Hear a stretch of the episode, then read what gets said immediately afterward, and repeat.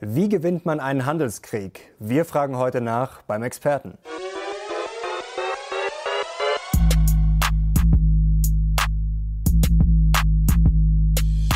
Servus Leute und herzlich willkommen in einem brandneuen Video der Mission Money. Wir wollen heute vor allem über den Handelskrieg reden. Warum Donald Trump so handelt, wie er handelt und wie Europa angemessen darauf reagieren könnte. Und dafür haben wir uns einen Experten eingeladen für Spieltheorie. Er ist Gründer und CEO von TWS Partners und er ist Volkswirt.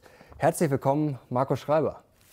Willkommen. Ja. ja, Herr Schreiber, wie gewinnt man jetzt einen Handelskrieg gegen einen harten Burschen wie Donald Trump? Ja, Handelskrieg gewinnen, da störe ich mich schon mal an dem ersten Begriff, weil der, das Ziel von allem ist eigentlich Handelskrieg vermeiden. Mhm. Und das Kontraintuitive ist, um ihn zu vermeiden mit einem harten Burschen wie Trump auf der anderen Seite, muss man bereit sein, ihn zu führen. Ja? Also man hat ein Henne- und Ei-Problem. Also wenn man nicht glaubwürdig ist, im Notfall auch Maßnahmen zu ergreifen, dann lädt man jemanden wie Donald Trump ein, Scheibchen um Scheibchen sich Vorteile zu nehmen oder tatsächlich wirklich einen Handelskrieg vom Zaum zu brechen. Sie haben jetzt schon Führen angesprochen. Das ist ja grundsätzlich nicht so einfach, gerade bei jemandem wie Trump, der eher den Boss macht, der sehr dominant auftritt. Wie führt man denn so jemanden? Muss man dann sozusagen führen, ohne, ohne dass er es überhaupt merkt, dass er geführt wird? Oder wie kann ich mir das vorstellen? Ich weiß nicht, ob sich Donald Trump führen lässt. Ja? Mhm. Und ähm, äh, ich wäre auch gerne gefragt, ob Donald Trump wirklich so ist mhm. oder ob er das alles nur spielt. Und ehrlich gesagt weiß ich es nicht. Ich weiß auch nicht, ob sein nächstes Umfeld wirklich weiß. Aber die Tatsache, dass er so ist, wie er ist und sich benimmt, wie er benimmt und keiner weiß, ob er wirklich so ist, das macht das Ganze erst so spannend und so stark für ihn. Ja? Also das ist sozusagen seine also, Stärke, diese Unberechenbarkeit? Seine, manch, in manchen Dingen ist ähm, ähm, Unberechenbarkeit eine Stärke. Es gibt Verhandlungen, in denen es ist unheimlich wichtig, ähm, berechenbar zu sein unter engen Partnern. Also nehmen wir mal die ähm, die engste Partnerschaft eine Ehe. Warum geht man eine Ehe ein? Um Commitment von der anderen Seite zu schaffen, Verlässlichkeit und dafür mhm. kriegt man Sicherheit und so weiter zurück. Also es gibt Rahmenbedingungen, in denen ist Verlässlichkeit unglaublich wichtig. Ähm, sowas wie eine Europäische Union verlangt äh, Commitment, Verlässlichkeit mhm. und so weiter. Das sind ähm, konstruktive Verhandlungen. Wir würden sagen, man sucht einen Win-Win, alle sollen als Gewinner davon rausgehen. Ja. Mhm. Trump ist besonders stark in, was ich sagen würde, in konfrontativen Verhandlungen. Ja? Wenn es für ihn ums Gewinnen geht und er denkt sehr in, der eine gewinnt und der andere verliert. Und Handel, was ja eigentlich auch was Konstruktives sein sollte, ähm, ähm, sieht er auch im Gewinnen oder Verlieren. Ich mache immer gerne ein Beispiel. Trump hat einen wunderschönen Golfplatz in Irland. Ja? Ähm, wenn jetzt ich dort ein Golfwochenende buche, ein wunderbares Erlebnis habe und bei ihm ein paar hundert Euro lasse, bin ich in Handelsverhältnis mit Trump persönlich der Verlierer. Mhm. Ich gehe mal davon aus, weil er so klug ist und alles weiß, wird er mich nicht als Berater engagieren. Das heißt, ich hätte mit ihm eine unausgeglichene Handelsbilanz, also wäre ich der Verlierer ne? mhm. in seiner Welt. Ne? In meiner Welt würde ich sagen, mh, hm, Dunbeck, schöner, ähm, schöner Golfplatz, das war das Wochenende wert. Ja? So. Mhm. Aber er hat diese Logik des Handels, dass aus jedem Handel, mit jedem Kauf jeder Semmel, ja? der Bäcker und der Kunde eigentlich der Gewinner sein sollte. Mhm. Dieses Denken hat er verlassen. Ja? Okay. Ihm geht es um Zahlen, dass jemand mehr von mir kauft als ich von ihm. Und okay. Ganz kurz, ist der rote Faden jetzt bei ihm diese Unberechenbarkeit? Weil viele werfen ihm ja vor, er ist rüpelhaft, er ist kindisch. Also das sind ja die Klischees, die immer wieder durch die Medien geistern. Aber was er in erster Linie wie eine Schwäche wirkt, aber ist das in, Wahrheit, in Wahrheit sein roter Faden und seine Stärke dann eben, dass er sozusagen ja, einfach die Diva dann sozusagen ist und alle anderen müssen sich dann ihm unterordnen? Es gibt mehrere rote Fäden. Die eine, der eine rote Faden ist, um auf den Handel zu kommen, er findet internationalen Handel schlecht. In der Konsequenz hat er keine Angst, keine Angst vor einem Handelskrieg. Ja? Mhm. Das heißt, niemand ist glaubwürdiger in diesem Dreieck China, Europa, USA und auch innerhalb der NAFTA, dass ein Handelskrieg beginnen würde als Donald Trump. Es ist so ein bisschen in der Welt, okay, entweder einigen wir uns gut und ich kriege viel, mhm. oder wir machen einen Handelskrieg macht mir nichts, dann handeln wir halt weniger. Will ich ohnehin, habe ich meinen Wählern versprochen. Mhm. So. Das ist ja auch klug von ihm, weil er hat das ja sozusagen durchgezogen im Wahlkampf und die Leute, oder nicht alle, aber seine Wähler finden das ja wahrscheinlich gut, weil die sagen, okay, der kämpft sozusagen für uns, der kämpft für Amerika und will, dass Amerika immer das bestmögliche Ergebnis kriegt. Es ist mal auf alle Fälle politisch klug, weil er politischen genau, Nutzen das meine ich. Ob er es jetzt super clever macht oder aus seinem Denken und seinem Sein Vorschläge, ähm, äh, Vorteile zieht, kann ich nicht sagen. Das zweite Muster, das er hat, also normalerweise würde ich in einer Verhandlung sagen, also zwischen Konzernen mit, mit Partnern, wenn wir wirklich gut kooperieren, kannst du viel gewinnen. Ansonsten kannst du dein Geschäft auch verlieren. Ja? Mhm. Also wir versuchen bei unseren Kunden in solchen Verhandlungen eine große Spreizung, würde ich sagen, hinzubekommen. Viel gewinnen, viel, viel verlieren, große Anreize schaffen, zu kooperieren. Trump mit seinem ich denke mir nichts, mit seinem keine Rahmenbedingungen akzeptieren, mit, mhm. mit der Ausstrahlung ist mir völlig egal, was internationale Organisationen, was ihr von mir denkt und so weiter, ist in der Lage, viel weiter zu gehen. Ja? Mhm.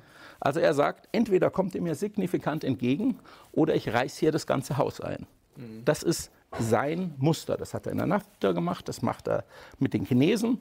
10% Zölle oder 25. Auf eine halbe Milliarde oder auf, äh, auf 500 Milliarden oder auf 2 Billionen, was auch immer. Ich finde gerade die Zahlen. Mit Europa genau das Gleiche. So, er sagt, also er macht auch eine Spreizung, aber für sein Gegenüber zwischen schlecht und mhm. sehr schlecht. Und das ist sein Muster. Und das dritte Muster ist sein Sein. Also er ist mhm. einfach nicht einschätzbar. Mhm. Ist er jetzt klug und würde am letzten, im letzten Schritt, ähm, also ökonomisch klug und würde dann einlenken? Mhm. Oder ist er irre und zieht es durch? Und weil man das nicht weiß, nimmt man es unheimlich ernst. Und das macht ihn in der Verhandlung sehr stark. Jetzt würde mich eine fundamentale Frage interessieren. Man liest ja immer, dass bei einem Handelskrieg alle Seiten verlieren würden. Klingt ja auch erstmal logisch. Allein schon durch das Wort Krieg äh, beschreibt er schon, dass es keine angenehme Situation ist. Aber stimmt das jetzt wirklich?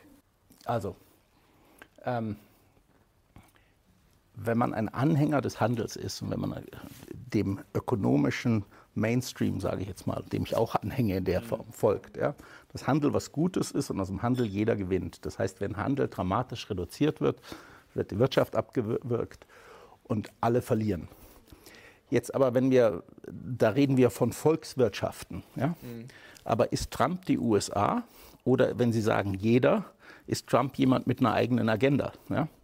Ähm, also erstens würde ich fragen, wahrscheinlich glaubt er nicht, dass, dass das so ist. Also ich habe jetzt zwei Trump-Biografien gelesen und mhm. wenn die keinen Murks geschrieben haben, ist er wirklich überzeugt, dass also ähm, es gut wäre, wenn ähm, die USA weniger Außenhandel hätten. Aber jeder, jedes Land, ja. Aber Trump selber für sich persönlich kann daraus viel gewinnen. Und das macht auch ihn stark. Und dann gibt es jetzt auch einen Handelskrieg natürlich, wo man, den man ein bisschen anfängt und ein bisschen Handel reduziert. Und die andere Seite macht danach schnelle Konzessionen, damit der Handelskrieg nicht sehr viel schlimmer, schlimmer wird. So. Mhm. Und wenn sich jetzt einseitig Handelsregeln zu Seiten der USA ähm, verändern würden, ja, dann könnte man schon sagen, die USA hat mit ein bisschen Einbruch des Handels einen Preis gezahlt, hat aber für alle Zukunft so viel bessere Regeln, ja, mhm. dass es das wert war. Und unter den Bedingungen würde ich sagen, könnte man ähm, sagen schon, es gibt auch Sieger in einem Handelskrieg, auch langfristig und auch unter ökonomischen Gesichtspunkten. Wenn wir jetzt mal die Brücke zu China machen, also wir Europäer schauen so auf uns, wenn man amerikanische Zeitungen liest, also das Handelsthema in den USA ist ein China-Thema. Ja? Mhm. Und die Stimmung, einen Handelskrieg auch einzugehen, ist gar nicht so negativ, wenn es um China geht. Ja? Mhm. Europa wird als so, eine, so ein Trumpismus, ja? als so, eine, so ein Nebenschauplatz. Und das ist halt sein Spleen angesehen und das sollte man eher nicht machen, wenn man durch die Wirtschaftspresse geht. Mhm. Aber dass man mit China eine Frage sehr grundsätzlich austragen muss. Ja? Da steht die Presse und der Mainstream schon viel mehr hinter China. Und auch wir sollten uns fragen, also die Chinesen nützen die WTO-Regeln, die sie noch als Schwellenland bekommen haben, sehr extrem aus. Mhm. Ähm, klauen Patente, zwingen uns in Joint Venture in einen, einen Technologietransfer. Und ähm, ja, ein Handelskrieg hat kurzfristig mit China auch enorme Nachteile. Wir könnten äh, äh, einen Konjunktureinbruch bekommen und so weiter. Aber es kann auch wert sein, manche Fragen mal grundsätzlich auszutragen und danach Dekaden davon zu profitieren. Bei also dem Duell China-USA geht es ja um nichts anderes als die Weltherrschaft. Also da geht es ja jetzt wirklich um die Vorherrschaft, wer die Nummer eins ist. Also ob die USA die Nummer eins bleiben oder ob China jetzt vielleicht doch angreift. Ähm, wie könnte sich das denn hochschaukeln? Vielleicht ein ganz kurzes äh, mal Resümee von Ihnen, was bisher passiert ist, weil man liest ja im Endeffekt äh, alle paar Tage, Trump äh, macht jetzt das und äh, China reagiert so und so. Also was ist jetzt eigentlich unter dem Strich schon passiert und was würde jetzt passieren, wenn sich das einfach immer weiter hochschaukelt? Na gut, also zwischen China und den USA, Trump hat auf ähm, so und so viel 100 Milliarden äh, Zölle erhoben. Die Chinesen, die ja nicht so viel von den USA importieren, mhm. haben in etwa gleicher Menge reagiert mit dem gleichen ähm, Steuersatz, äh, Zollsatz. Ähm, und jetzt haben die USA halt in diesem Schritt davon profitiert, dass sie sehr viel mehr aus China importieren und haben das auf eine viel weitere Menge angewendet und die Steuersätze nochmal erhöht. Mhm. Die Chinesen konnten jetzt auf die kleinere Menge nochmal reagieren mit den höheren ähm, Zollsätzen. Ja.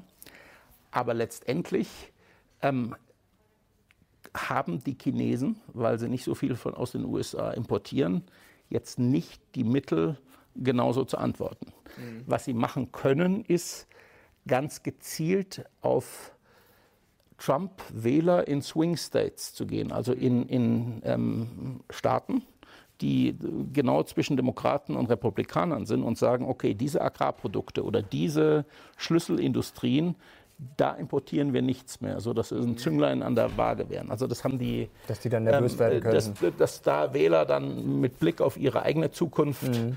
Ähm, ein ähm, bisschen mehr wackeln. Aber im Prinzip haben beide Seiten die ersten Schritte gemacht und es ist ja alles noch in hohem Maße ein Signalspiel. Also die Zölle wurden erhoben und dann nochmal ausgesetzt ja, während der Gespräche. Ja. Mhm. Also manche zählen, aber die wirklich großen Schritte sind ausgesetzt. Also momentan posen beide Seiten mhm. ja, und zeigen, dass sie bereit sind, ähm, sich auf den Konflikt einzulassen. Keine will und kann sich ein Zeichen der Schwäche leisten, sonst bei dem Typus Trump ähm, würde er es nur ausnutzen. Ja. China wirkt ja von außen immer recht ja, undurchschaubar, aber auch entspannter, äh, rationaler vielleicht auch. Ist das wirklich so oder ist das auch Taktik? Hm. Ich bin jetzt kein China-Experte. Ähm, also ich glaube schon, dass sie sehr viel rationaler sind, weil sie ja nicht sich der Öffentlichkeit so stellen müssen. Mhm. Die haben einen ganz langfristigen Plan. Ja? Ähm, der auf Wachstum, Wachstum muss nicht unbedingt was Gutes für die Bevölkerung sein, also wenn es Staatskapitalismus statt eine Marktwirtschaft von unten ist, mhm. aber denen geht es um äh, klare Ziele und die sind relativ rational. So. Wie die mit dem Thema umgehen, ähm, das ist schwer zu sagen, weil äh, da gibt es wieder mehrere Spiele. Mhm. Das eine ist, will ich kurzfristig die Konjunktur in China nicht abwürgen? Ja? Da muss ich mich als chinesischer Staatspräsident schnell einigen. Die chinesische äh, Konjunktur wackelt. Das ist ja immer das Zentrale eigentlich bei der Spieltheorie, erstmal zu klären, was das Spiel überhaupt genau. ist, oder? So, und meistens in Realität gibt es mehr, auf mehreren Ebenen, in mehreren Schichten mehrere Spiele. Das zweite Spiel ist, ähm, und das äh, viel Entscheidendere, Sie haben gesagt Weltherrschaft. Also will ich, wenn ich jetzt hier Schwäche zeige, lade ich die andere Seite ein, das nächste Thema anzupacken. Mhm. Ja? Also äh, hat die Konzessionsbereitschaft einen Preis, dass die nächste Box aufgemacht wird. Mhm. Ähm, und das äh, nächste Thema ist, bin ich auch auf der, also rein wirtschaftlich gesehen, also das hätte ich jetzt geopolitisch gesehen und dann auf einer wirtschaftspolitischen Ebene gibt es eben auch das kurzfristige Spiel, zwei, drei Jahre oder das langfristige. Und momentan zählen die, sind die internationalen Handelsregeln sehr zugunsten der Chinesen. Ja? Mhm. Wenn, die, wenn die jetzt sagen, ach, wir lassen es drauf ankommen, in eineinhalb Jahren sind Wahlen in den USA, wenn die Konjunktur in China, in den USA auch einbricht, mal sehen, ob er die Wahlen gewinnt. Also, ähm, und im anderen Präsidenten werden wir uns schon irgendwie einigen. Könnte auch ein Spiel sein. Aber weiß ich, was in den Köpfen der Chinesen vorgeht? Nein. Mhm. Jetzt habe ich in der Vorbereitung einen Satz von Ihnen gelesen. Äh, wie können wir Spiele vermeiden, in denen wir systematisch einen strategischen Nachteil haben? Und wenn diese Spiele unvermeidbar sind, wie kann man dann die eigenen Karten optimal ausspielen? Also das sind jetzt zwei Fragen. Jetzt ist natürlich erstmal die Frage, ähm, wer hat denn jetzt einen systematischen Nachteil, wenn wir uns jetzt diese wirtschaftlichen Zusammenhänge anschauen? Und wie wäre es jetzt überhaupt möglich, so ein Spiel zu vermeiden? Also man kann Trump ja theoretisch ignorieren, aber das wird einen ja auch nicht weiterbringen. Also gut, wenn mir ein Spiel aufgezwungen wird, kann ich es nicht vermeiden. Ja, machen wir aber erstmal einen Schritt zurück was ist eigentlich Spieltheorie? Und wir haben also viele die Leute, die jetzt nicht Ökonomie studiert haben, werden sich fragen, was soll der Begriff mit Spiel? Also Spieltheorie beschäftigt sich mit rationalem Verhalten, rationales Verhalten mhm. in Situationen von strategischer Interaktion. Was heißt das strategische Interaktion? Das heißt, ich mache was, dann machst du was, darauf reagiere ich, dann du und ich. So. Das kann man wunderbar für ein sogenanntes Antizipationsspiel. Also ich kann voraussehen, wenn ich einen rationalen Schritt mache, wie beim Schach ein paar Stü Spiele, äh, paar Züge mehr vorausdenken, was passiert, wenn ich ziehe, dann und so weiter und so fort. Und wenn ich auf Spiele gucke und genügend vorausdenke und sage, also wenn ich mich jetzt darauf einlasse, dann kann ich nicht gewinnen, ja, dann mache ich es halt am besten gar nicht. Mhm.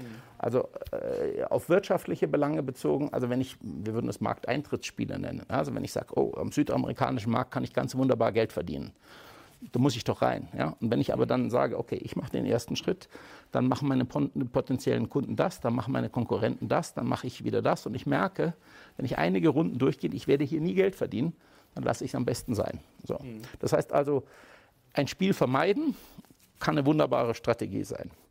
Manche Spiele kann ich aber nicht vermeiden, sprich, ich möchte Handel haben und wenn der andere einfach irgendwie einen Konflikt aufzwingt, ähm, dann komme ich nicht drum rum dann kann ich ein Spiel verändern. Wie kann ich ein Spiel verändern? Ähm, wenn das ähm, nicht zu so machistisch ist, dann würde ich jetzt mal ein, Beispiel sagen, viele Männer kennen Diskussionen mit dem Partner, wohin man in den Urlaub fährt. Ja? Mhm. Mann sagt, ich hätte gerne irgendwas, wo ich gerne Sport machen würde und das und das und das. Frau sagt, ich bin so erschöpft, ich würde mich gerne total relaxen. Jetzt dann, ist Peter auch wieder wach, wenn es um das Thema geht. Dann kommt, dann kommt es zu normalen ähm, Diskussionen und so weiter. Frau macht Diskussionen auf, Du siehst gar nicht, wie erschöpft ich durch die Kinder bin. Du schätzt gar nicht, was ich tue mhm. für meinen Haushalt. Ich verdiene kein Geld. Du liebst mich nicht und so weiter. Was passiert? Mann sagt, weißt du was, wir buchen, was du willst. Schatz, ich liebe dich. Wir machen, was du willst. Was ist passiert? Die Spielebene ist völlig geändert worden. Ja? Mhm. Also in dem einen Spiel war es Ping-Pong hin und her. Ich mache eine andere Ebene auf, verändere die Spielregel und gewinne. Ja? So, ein Klassiker, zum Schmunzeln, nicht zu machistisch gemeint. Was vielleicht, heißt das vielleicht jetzt? ganz kurz, wie würde man denn richtig darauf reagieren? Oder was heißt richtig? Wenn man sich jetzt, äh, als Mann ist das ja in dieser Situation nicht einfach. Äh, was ich macht verliere man dann? das zu Hause immer. Also ich würde es ja, gerne auch wissen. Das ja? kennen wir alle. Aber, Aber hm. vermeiden lässt sich in dem Sinne ja auch nicht, oder? Also man kann ja nicht einfach sagen, ja, ich, vielleicht ich, ich aber auch das, das andere. Also äh, in dem Moment reagieren halt dann viele emotional, vielleicht den Schritt zurückgehen und sehen, dass gerade ein neues Spiel beginnt, das man wiederum nicht gewinnen kann. Deswegen sich vielleicht zurückziehen und neu anfangen. Ja? Okay. Ja, also, das, mhm. also das ist eine Debatte, die ich nicht gewinnen kann und noch nie gewonnen habe. So. Zurück zur EU beispielsweise. Ja? Wenn ich jetzt mir Trump anschaue, ähm, den Konflikt mit den USA, wenn sie wirklich Zölle auf die Autos erheben wollen. Was wollen wir gewinnen? Ich weiß nicht. Was wir aber sehr wohl machen könnten, wir könnten die Struktur des Spiels verändern. Mit China haben die USA einen echten Punkt und wir haben genau das gleiche Problem. China zieht systematisch Know-how ab. Mhm. China subventioniert ähm, Exporte. Äh, China zwingt uns in Joint Venture wir haben keine ausgeglichene Handelsbilanz. Also wir haben auch ein Thema. Mhm. Wir als Demokratie scheuen uns, weil wir auch von unseren Führungspersönlichkeiten viel konfliktscheuer sind, ganz dramatisch uns darauf auf einen Konflikt mit, mit China einzulassen. Wenn wir nicht konfliktbereit sind, dann wissen die Chinesen, dass sie nichts ändern müssen. So, hier wäre eine Möglichkeit, so sehr uns das widerstrebt, wenn uns Trump widerstrebt, zu sagen, also lieber Herr Trump, wir haben doch eigentlich ein gemeinsames Problem und wir sind auch eigentlich Alliierte. Ja? Mhm. Was zwischen uns ein Problem ist, ist wirklich eine absolute Kleinigkeit. Lassen Sie uns das Problem China gemeinsam angehen, weil wenn die USA und EU in Bezug auf China symmetrisch handeln, mhm. Dann haben wir einen ganz anderen Hebel auf China. Wir sind noch glaubwürdiger. Die Chinesen können sich noch weniger erlauben, das ganz langfristige Spiel äh, zu spielen oder das mhm. geostrategische. Und wir schaffen eine völlig andere Atmosphäre und Brücke mit den Amerikanern und lenken von unserem Konflikt ab. Also wenn ich Verantwortung hätte oder man auf meinen Rat hören würde, würde ich versuchen, die Struktur des Ganzen von einem Konflikt USA-Europa, USA-China es so zu verändern, dass ich sage, wir haben eigentlich ein gemeinsames Thema, gehen wir doch China gemeinsam an. Mhm. Ja. Für wie wahrscheinlich halten Sie das im Moment, dass das gemacht wird? Also ja, die Stimmung ist ja schwierig einzuschätzen. Trump wird ja durchaus kritisch gesehen, aber China wird ja auch kritisch gesehen. Also ist das jetzt realistisch, dass man sozusagen dieses äh, gemeinsame Feindbild aufbaut? Also ich glaube, erstens ist die EU gerade mit ganz anderen Dingen beschäftigt. Das ist das nächste Problem. Also, ja. also die EU ist eigentlich gegenüber den Amerikanern relativ stark. Also man darf ja auch nicht, also EU ist schon wieder, wer spielt. Ja? Mhm. Also es gibt die EU, Handelsfragen sind in der Kommission aufgehängt. Mhm. Ähm, das äh, Importthema ist für Trump ein Autothema und das ist in hohem Maße ein deutsches Autothema. Ja? Mhm. Also die anderen europäischen Hersteller exportieren nicht so viele Autos und nicht so viele ähm, Teile in die USA. Von daher ist es für die anderen europäischen Staatschefs auch relativ einfach, stur zu sein. Ja? Mhm. Ähm, also ich, zusammenfassend, ich glaube, EU beschäftigt sich gerade mit sich selbst, mit den Briten ja, mhm. und haben keine gemeinsame Strategie. Ja. Eine Möglichkeit, ähm, das ganze Thema schneller vom Tisch zu bringen, wäre auch zu sagen, also liebe Amerikaner, wisst ihr was, wir reduzieren alle Zölle auf eure Autos. Ich bin mir nicht sicher, ob, das, ob die so viel mehr von ihren Spritschleudern hier verkaufen würden. Ja? Mhm. Aber es würde die ganzen, das ganze Konfrontative rausnehmen. Es, also würde ihm den kleinen Sieg, es würde ihm einen kleinen Sieg geben. Mhm. Ja? Im Endeffekt geht es ja vor den Wahlen darum, was er jetzt gerade verkaufen kann. Er hat seinen Sieg, er kann seinen Leuten was erzählen und wir haben das Ganze auf ganz kleiner Flamme. Ja? Aber letztendlich ähm, äh, muss man sich, ähm, muss man glaubwürdig sein, auch in einen stärkeren Konflikt zu gehen. Mhm. Und ähm, das bedeutet im Notfall einen ganz großen Konflikt zu führen, nämlich da, wo es den USA wehtut, ähm, nämlich bei den, bei den Internetkonzernen. Trump spricht immer vom Handel. Mhm. Handel sind Hüte, die rüberfahren. Wenn wir, tatsächlich ist die Handelsbilanz zwischen USA und Europa nicht ausgeglichen. Wenn wir uns aber Dienstleistungen anschauen, wenn wir uns die Lizenzen, die Internetkonzerne in Europa verdienen und die die Konzerne, die Gewinne, die sie hier ähm, anhäufen, mhm. dann ist die Bilanz eigentlich gar nicht so schlecht. Gut, also das wäre ja das ultimative Druckmittel, wenn man jetzt mal theoretisch annimmt. Also in der Praxis wäre es wahrscheinlich schwer umzusetzen, aber nehmen wir mal an, Europa würde jetzt Apple-Handys verbieten, würde Facebook verbieten, würde Google verbieten und würde Amazon verbieten dann hätten die USA schon durchaus ein Problem. Also, oder? Also erstens hätten sie ein Problem, wir müssen ja nicht verbieten. Ja, wir würden unsere Lebensqualität ja deutlich reduzieren. Klar, das, das wäre das Problem, Konzerne. dass die Leute wahrscheinlich das grundsätzlich nicht so gut finden würden. Aber es gibt ja, es gibt ja auch gute Gründe, sich diese großen Konzerne anzuschauen. Also die haben, Google hat ein Monopol. Mhm. Ja, es ist in hohem Maße natürliches Monopol. Brauche ich zwei Googles auf der Welt? nicht zwingend, so wie ich nicht zwei Schienen zwischen München und, ähm, und Frankfurt brauche, ja, mhm. über die Züge fahren. Allerdings kann ich den Amerikanern auch nicht auf Dauer erlauben, ähm, Monopolrenten aus Europa abzuschöpfen. Also müssen wir, haben wir ein Thema, das wir hier irgendwie angehen müssen. Ja? Mhm. Die, ähm, die Franzosen sind ja ähm, sehr viel mehr auf der Seite, die Amerikaner ähm, mit Zöllen oder irgendwelchen anderen Gebühren auf ihre großen Internetkonzerne anzugehen. Die Deutschen sind sehr viel vorsichtiger. Warum? Weil sie die Antwort von den Amerikanern auf die Autos fürchten. Ja? Mhm. Und da sehen wir die Uneinigkeit der Europäer, was wiederum die Schwäche der Europäer ist. Mhm. Was mich grundsätzlich interessieren würde, weil Sie vorher von rational das schon angesprochen haben, das ist ja die Annahme, dass jeder immer rational reagiert aber es stecken ja immer Menschen dahinter. Also mhm. Trump ist jetzt das beste Beispiel, dass man eben nicht sagen kann, okay, wenn wir jetzt das machen, macht er wahrscheinlich das, sondern es ist ja eine gewisse Unberechenbarkeit. Und es gibt ja auch Studien oder Beispiele, äh, wenn zum Beispiel zwei Menschen sollen sich 10 Euro aufteilen, der eine würde zwei kriegen, der andere acht. Ähm, dann ist natürlich der eine der Depp sozusagen, der nur zwei kriegt, aber trotzdem müsst das ja machen, weil sonst 2 Euro haben oder 0 Euro haben, ist ja auch äh, sozusagen eigentlich rational, offensichtlich. Aber bei solchen Experimenten kommt ja dann oft raus, dass der dann die 2 Euro auch nicht will, wenn er weiß, dass der andere 8 kriegt. Ähm, also man sieht ja, dass Menschen oft nicht rational handeln. An der Börse sieht man das ja auch immer wieder, okay. dass einem da ständig Fehler passieren. Also würde mich mal interessieren, wie ist denn das in der Spieltheorie? Also wie gesagt, in der Theorie ist es klar, aber in der praktischen Umsetzung, also wie rational wird denn da wirklich gehandelt am Ende? Okay, ist eine spannende Frage. Also erstens, die Frage ist, was ist rational? Es geht ja nicht nur um, immer um Geld, es geht ja auch um Ehre. Also unsere Methodik funktioniert ganz wunderbar unter Konzernen, wenn auf der anderen Seite nicht der Eigentümer ist mhm. und aus einer klassischen rationalen Kultur kommt. Sagen wir mal eine westliche, nördlich-westlich, also USA, mhm. West-Nordeuropa. Und wenn auf der anderen Seite angestellte Manager sind. Warum?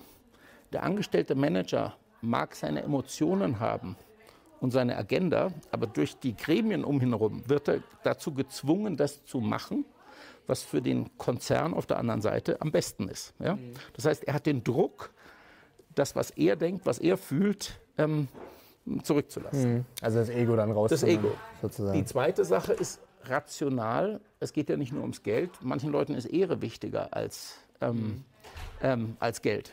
Sie sprachen das, was wir Ultimatumspiel äh, nennen, an. Das ist so, man bietet jemandem an, hier sind zehn, es liegen 100 Euro auf dem Tisch. Wenn sich die zwei Parteien einigen, wie sie sie teilen, werden sie geteilt. Wenn sie sich nicht einigen, ähm, äh, werden sie vom Tisch genommen. Und eine Seite darf ein Angebot machen. Mhm. Wenn jetzt in einer eher amerikanischen, rationalen Kultur einer sagt, wir machen 80-20, sagt der andere mit 20, wie Sie gesagt haben, 20 ist besser als nichts, nehme ich. Man hat die Experimente in Kulturen wie Japan, in, in muslimischen Kulturen gemacht, mit Soldaten, die einen Dollar am Tag verdienen. Ja? Und die haben sich die Angebote gemacht.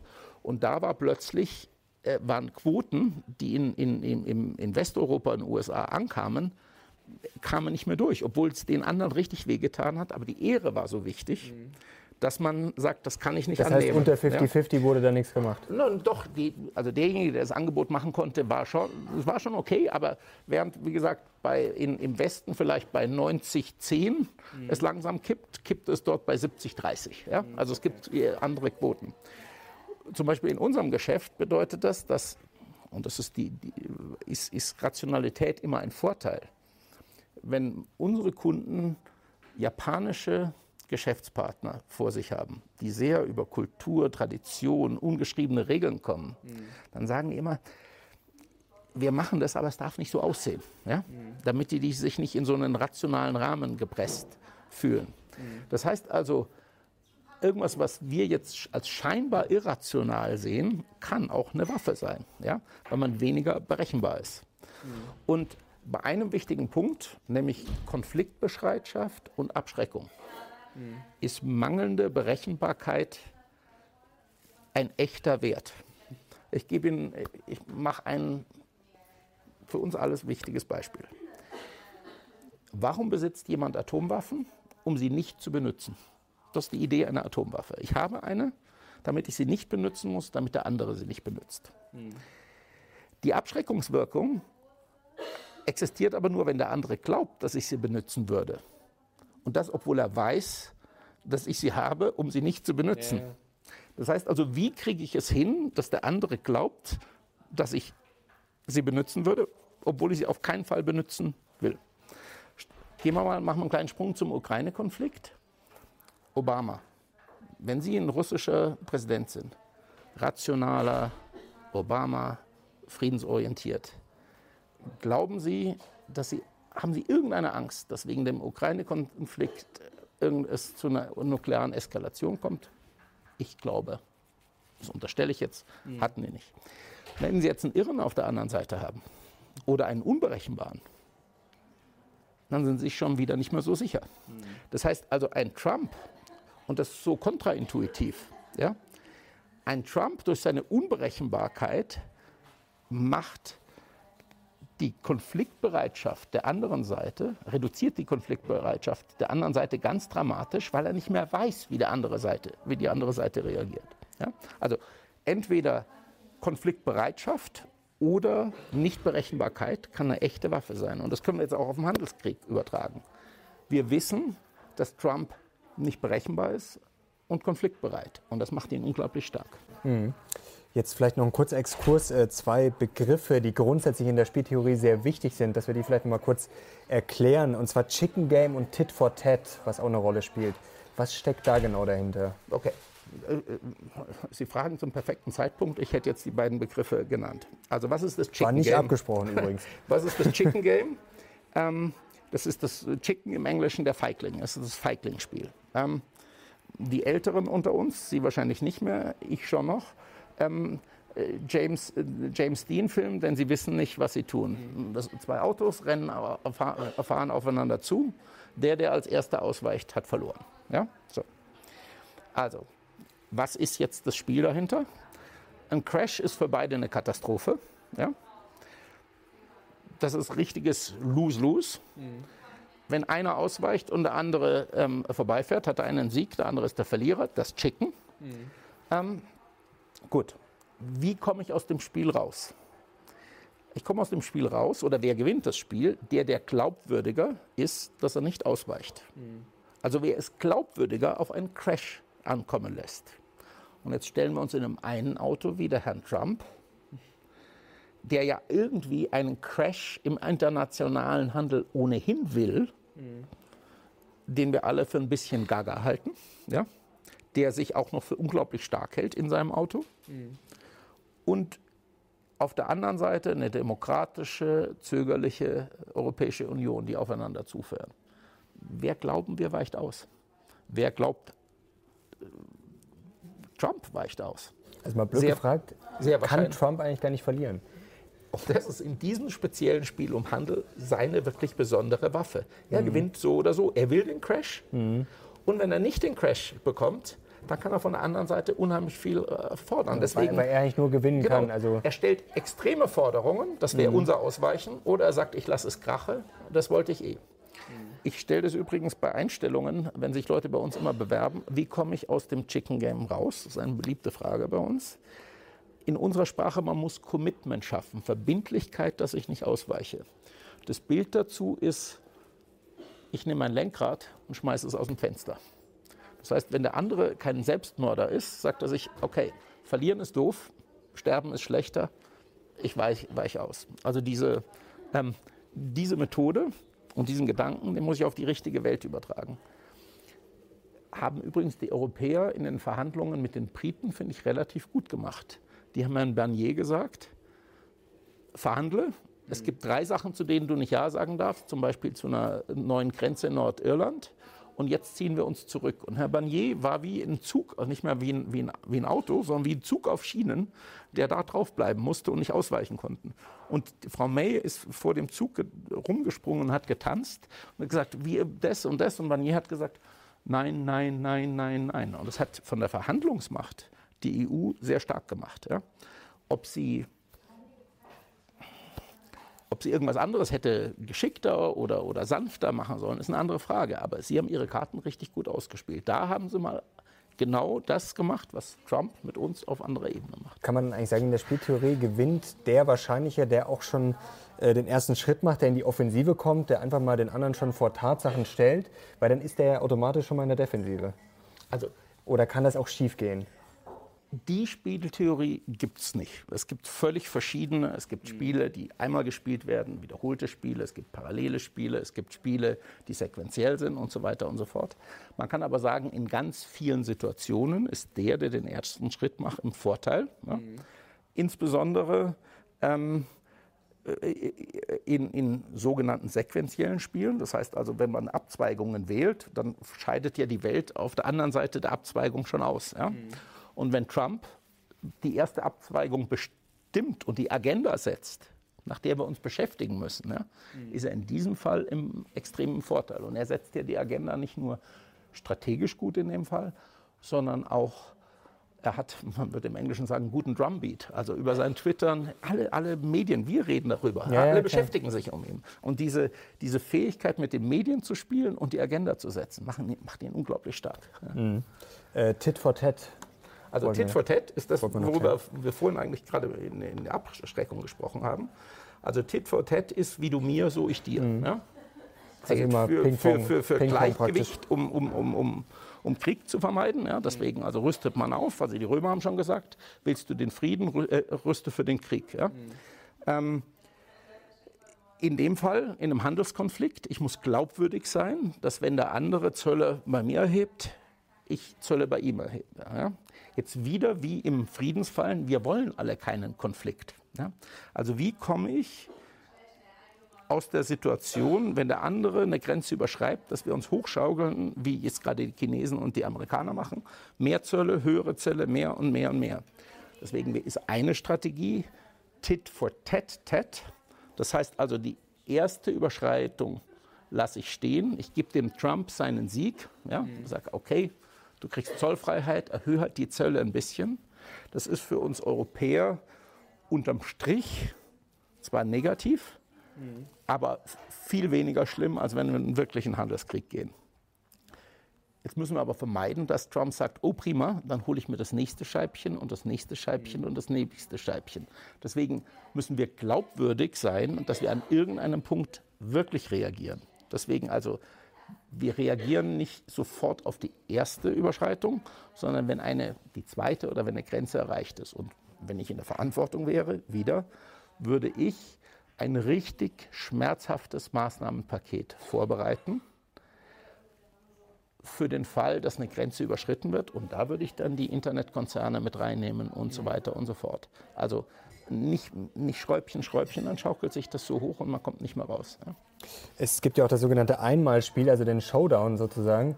Muss man den, äh, bevor man jetzt mal, sich zu sehr in die Defensive drängen lässt oder vielleicht sogar aufgibt, äh, muss man dann nicht sogar den Showdown riskieren? Es ist ja wie beim Pokern, dass man dann sozusagen der, der droht oder der sehr stark aussieht, aber dann auch wirklich mal beweisen muss, aber wirklich so stark ist? Oder ist das dann unterm Strich, äh, endet das dann in einer Vollkatastrophe? Also das Chicken Game ist ein Showdown. Da, mhm, da treffen wir uns. Ja? Also, aber sozusagen ähm, bis zum Ende dann, dass man sagt, okay, wir wollen jetzt wirklich sehen, ob du durchziehst oder ob du einfach jetzt nur.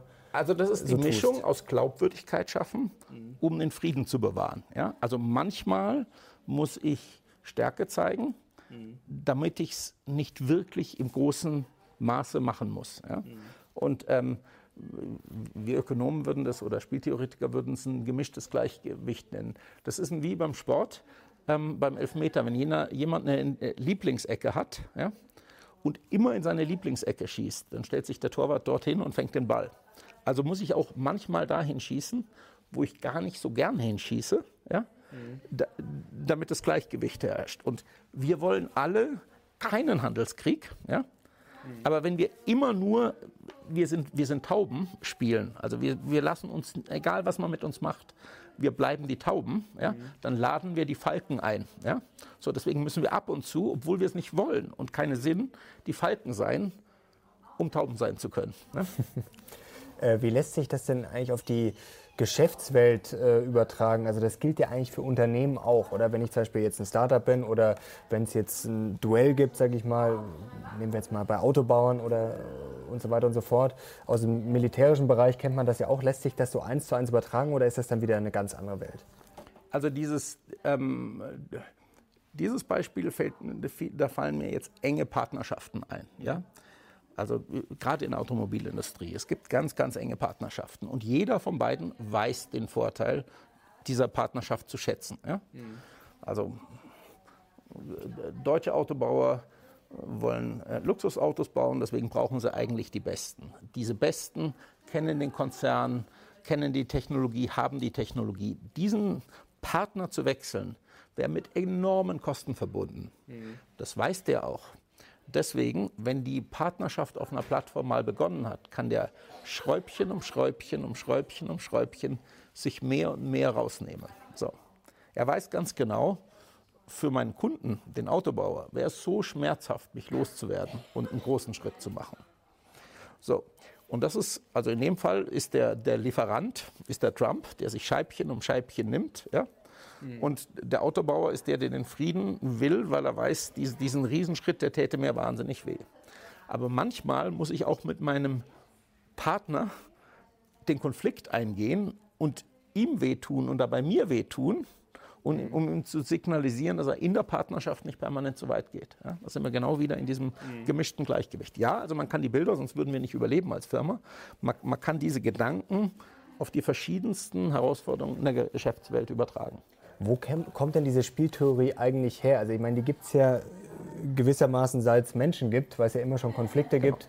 Ähm, aber wo ist das eigentlich zum ersten Mal so richtig aufgetaucht und wie ist das dann sozusagen in Fahrt gekommen? Also, es ist ja eine Wissenschaft für sich. Also Spieltheorie war ursprünglich eine mathematische ähm, Wissenschaft, die sich mit Gleichgewichten beschäftigt hat.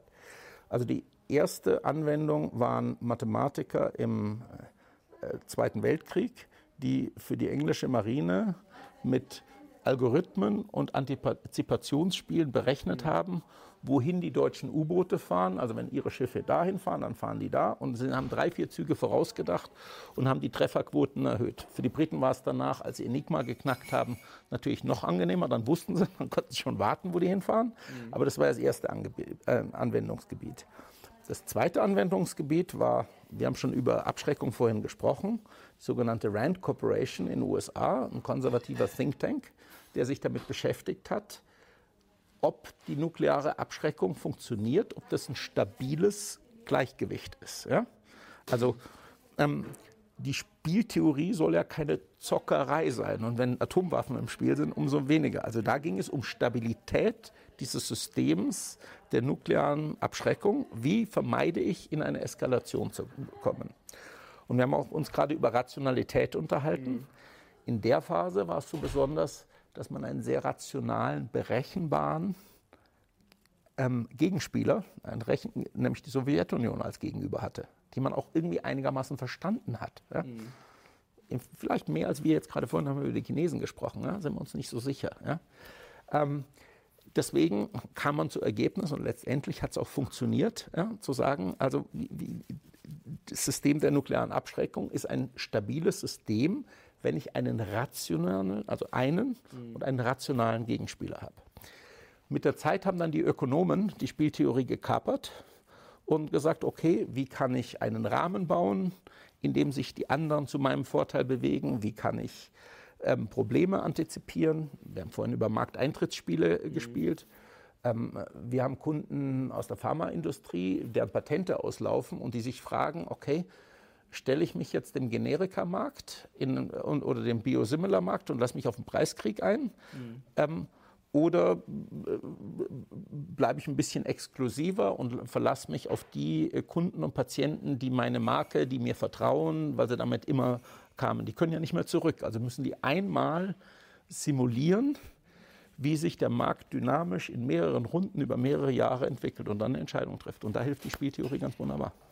Wunderbar. Jetzt würde mich abschließend noch eine Frage, eine aktuelle Frage beschäftigen, äh, wo man das vielleicht auch anwenden kann. Jetzt hat ja vor der Europawahl ein YouTuber noch ein Video hochgeladen, in dem er die CDU etwas kritisiert hat.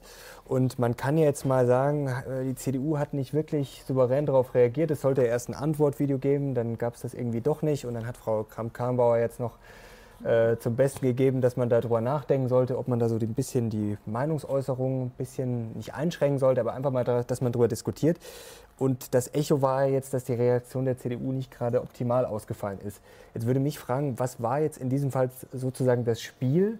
Und wie hätte man jetzt darauf reagieren sollen als CDU? Also mir fallen jetzt zwei Sachen ein. Man hätte es einfach ignorieren können. Oder man hätte natürlich noch einen draufsetzen können und sei mal so ein Antwortvideo machen können. Vielleicht das hätte jetzt ironisch sein können, das hätte auch sehr rational sein können. Äh, wie gewinnt man dann so ein Spiel? Oder gibt's oder konnte das Spiel gar nicht mehr gewonnen werden?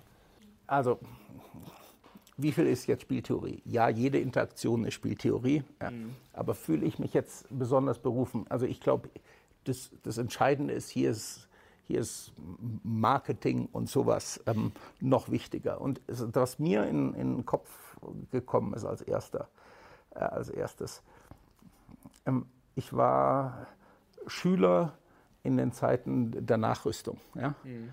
Und da gab es eine solche Friedens ein solches Momentum und so weiter.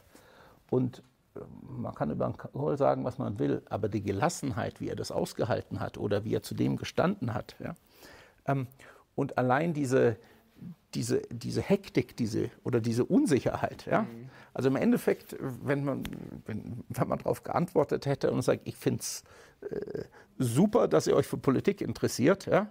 Ähm, inhaltlich bin ich ja sowas von auf der anderen Seite und ich würde es auch wahnsinnig gerne ausdiskutieren. Also das, mhm. es annehmen und äh, zur Seite. Mhm. Aber jetzt in einem, in einem, in einem Ping-Pong hier der, ähm, äh, dagegenhalten, also entweder im, im, im du, du, solltest so kurz vor der Wahl nichts sagen, äh, keine Chance. Aber ich finde, das ist eher aus, aus, aus, aus Marketing-Gesichtspunkten spannend als jetzt unter spieltheoretischer Sicht, weil es ja nicht so eine, so eine richtige Interaktion ist. Also im Sinne von der eine macht was, dann mache ich wieder was und so weiter, sondern der eine macht was und ich löse mit meiner Gegenreaktion eine Gesamtreaktion aus. Das ist passiert. Das ist ja nicht zwischen denen geblieben, sondern ja, klar, sie hat sich anstupsen lassen und ja. hat falsch reagiert und hat damit eine Welle aus allen Richtungen ausgelöst. Ja. Aber äh, ähm, ja, ist lustig. Ich habe heute mit meinem Sohn über, über das ähm, Video diskutiert. Wunderbar. Vielen Dank, war sehr spannend. Haben wir, glaube ich, einiges reingepackt, war sehr ausführlich, sehr detailliert, hat großen Spaß gemacht. Leute, schreibt doch mal unter das Video, wie ihr die Ausführungen von Herrn Schreiber fandet, wie ihr Trumps Strategie vielleicht auch einschätzt. Glaubt ihr, das ist alles Berechnung oder ist das vielleicht doch ein bisschen teilweise Unberechenbarkeit? Wir freuen uns über eure Likes, über eure Abos und Kommentare. Und jetzt sind wir raus. Vielen Dank fürs Zuschauen. Wir sehen uns. Ciao.